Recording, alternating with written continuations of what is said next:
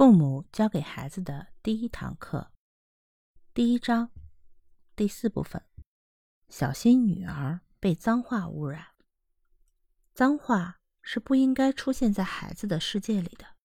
孩子的世界应该是澄清的天空上面漂浮着洁白的云朵。可是，如果孩子的嘴中不时的蹦出几个脏字，那天空霎时变脸，乌云密布。而这个时候，父母是不是觉得有种天塌下来的感觉？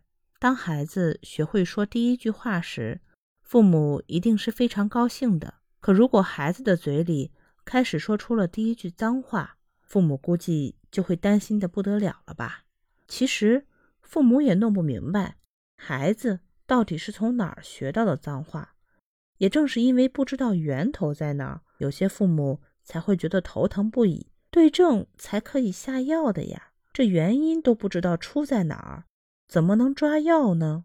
父母担忧孩子说脏话，说的明白一点，就是担心孩子学坏了。其实，一些教育专家曾指出，孩子四岁的时候是说脏话的兴奋期，不过这种现象在孩子到了上学的年龄时就会结束。如此看来，说脏话也是孩子成长中的一部分。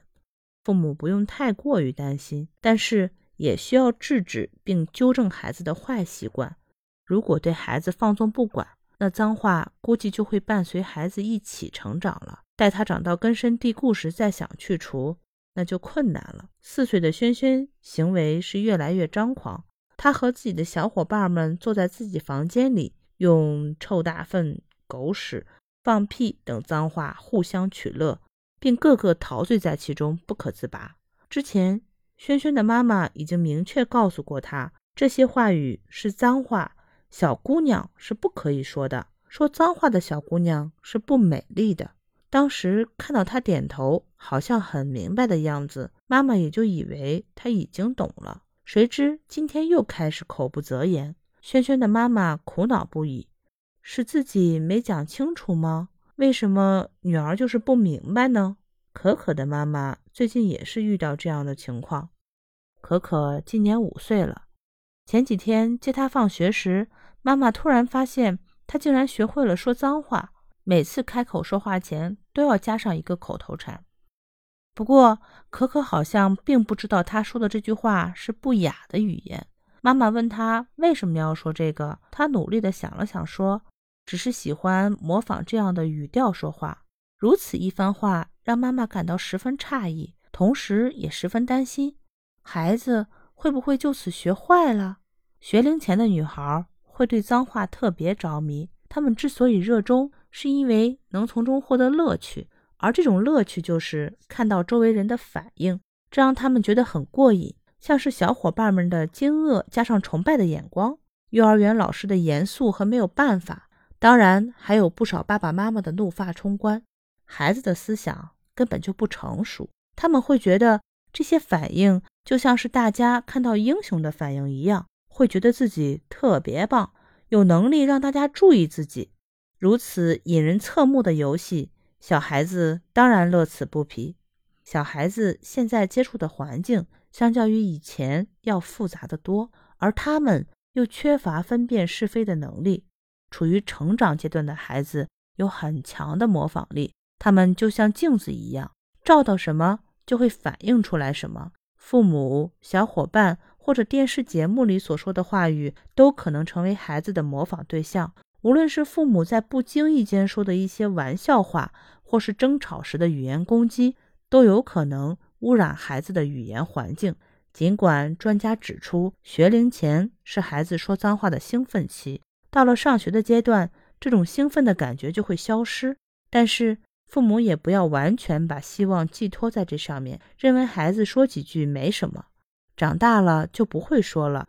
其实这种想法是错误的。任何事情一旦养成了习惯，就会成为自然。所以家长们应该对孩子说脏话这件事情予以重视，运用正确的方法，帮助孩子改掉这个坏习惯。第一。不要强化孩子的行为。当孩子刚刚学说粗话、脏话的时候，他们往往只是一味的模仿，根本就不知道这些话有什么含义。这个时候，如果家长做出觉得有趣，或者表现出过度紧张、气愤的样子，孩子就会误以为脏话是一种很有趣或者很特别的话语，这样就把他的兴趣给激发出来了，从而重复的练习与模仿。当父母听到孩子说脏话，最应该做的就是尽量保持平静和镇定，让孩子觉得脏话跟其他平常的话语没什么区别。一旦孩子发觉这样的话语不能引起别人的注意，自然就觉得索然无味，便不会再去故意模仿这些词汇了。二、惩罚明知故犯的行为。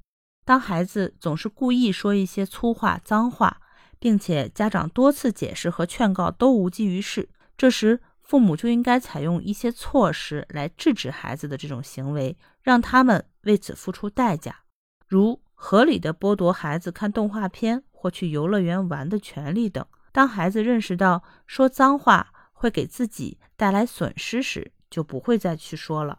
第三，采取环境隔离法。家长不妨仔细想想，孩子为什么骂人、说脏话呢？如果顺藤摸瓜找到源头之后，发现他是受到不良环境的影响，那么此时就该采取环境隔离法，让孩子远离不良环境，如把孩子送到幼儿园。不让他跟一些说脏话的孩子一起玩，为孩子创造一个文明的环境。如果需要长辈帮忙照顾孩子时，父母就要告诉长辈，不要在孩子面前说脏话。一旦让孩子脱离了这种不良的环境，那说脏话的坏习惯就会慢慢改掉。孩子说脏话，并不带有任何攻击性或者是什么不快的含义在里面，他只是在鹦鹉学舌罢了。但是，终归讲脏话的孩子会给大家造成没有教养的感觉。再说了，如果你的小公主一张口就是脏话连篇，场景是不是过于壮观了呢？所以，家长一定要帮助孩子远离脏话，如此才能培养出一个优雅淑女。